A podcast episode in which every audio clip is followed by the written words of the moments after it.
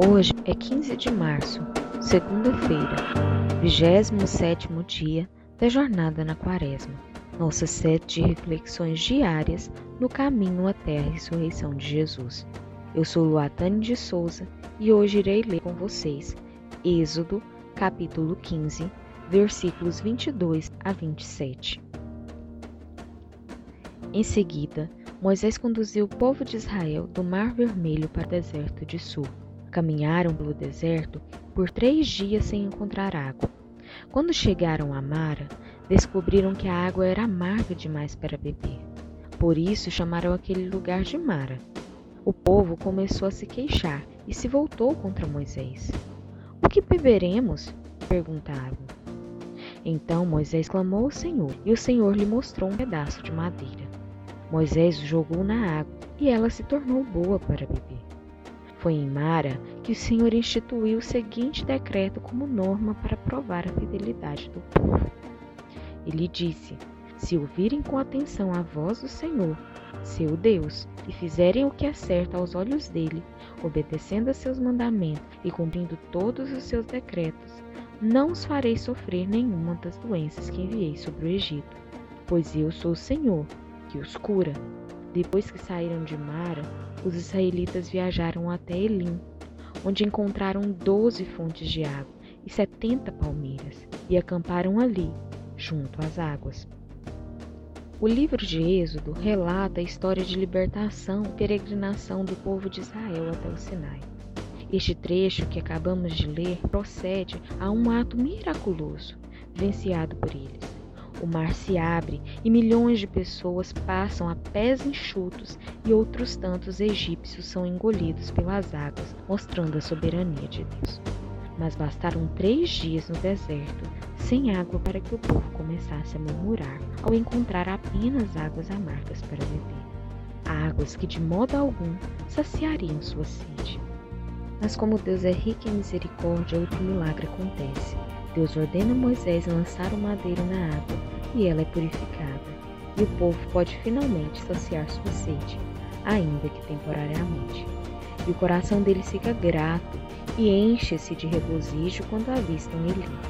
Neste momento, você deve estar se perguntando como posso perceber tamanha necessidade, como este povo, uma vez que estou em um local com fácil acesso à água.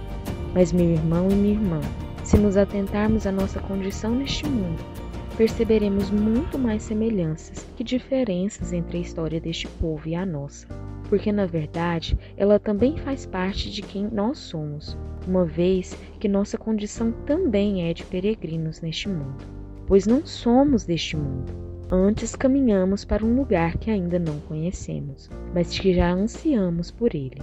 E temos sede, muita sede, mas este mundo oferece apenas águas amargas, devido ao pecado que fez deste um lugar mau, caído, cheio de perseguições, injúrias, traições. Este amargor muitas vezes te torna amargo, assim como aquele povo.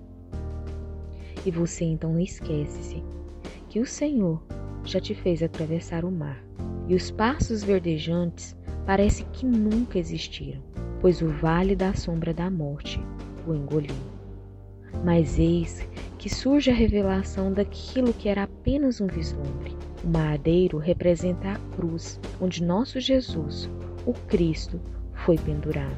E através deste sacrifício podemos desfrutar de uma água pura. E esta água, que é dada por Ele a nós, nos faz ser nele uma fonte a jorrar para a vida eterna. Por isso, podemos seguir confiantes na promessa pois estamos saciados e essa saciedade independe das circunstâncias. Estejamos nós em Mara ou Elim, pois temos a certeza que nele e por meio dele um dia chegaremos ao nosso lar. Quero desafiar você para nesse dia sondar o seu coração, de modo que as amarguras escondidas sejam expostas, perdoadas e curadas pelo Senhor. Oremos. Senhor, eu me regozijo no perdão do pecado, mas ainda sigo vacilante, meio mutilado por temores, autopiedade, ira, insegurança e desânimo. Tudo isso pode ser alvo de maior cura se eu levar mais a sério as verdades do Evangelho. Aprofunda tua palavra em minha vida, que ela habite ricamente em mim, para que eu possa me ver mais livre dos efeitos do pecado. Amém.